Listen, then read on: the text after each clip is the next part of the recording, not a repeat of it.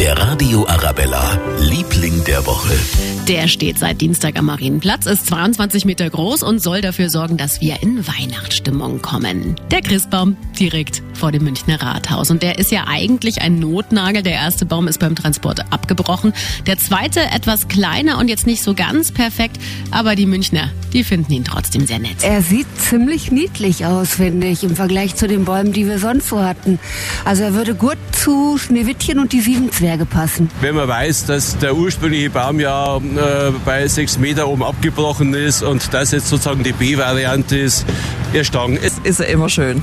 So sehe ich das auch. Knapp 3000 Lichter leuchten zur Adventszeit. Dann am Christbaum. Das erste Mal wird er übrigens zum Christkindlmarkt Anfang angeknipst. Der ist am 27. November. Der Radio Arabella, Liebling der Woche.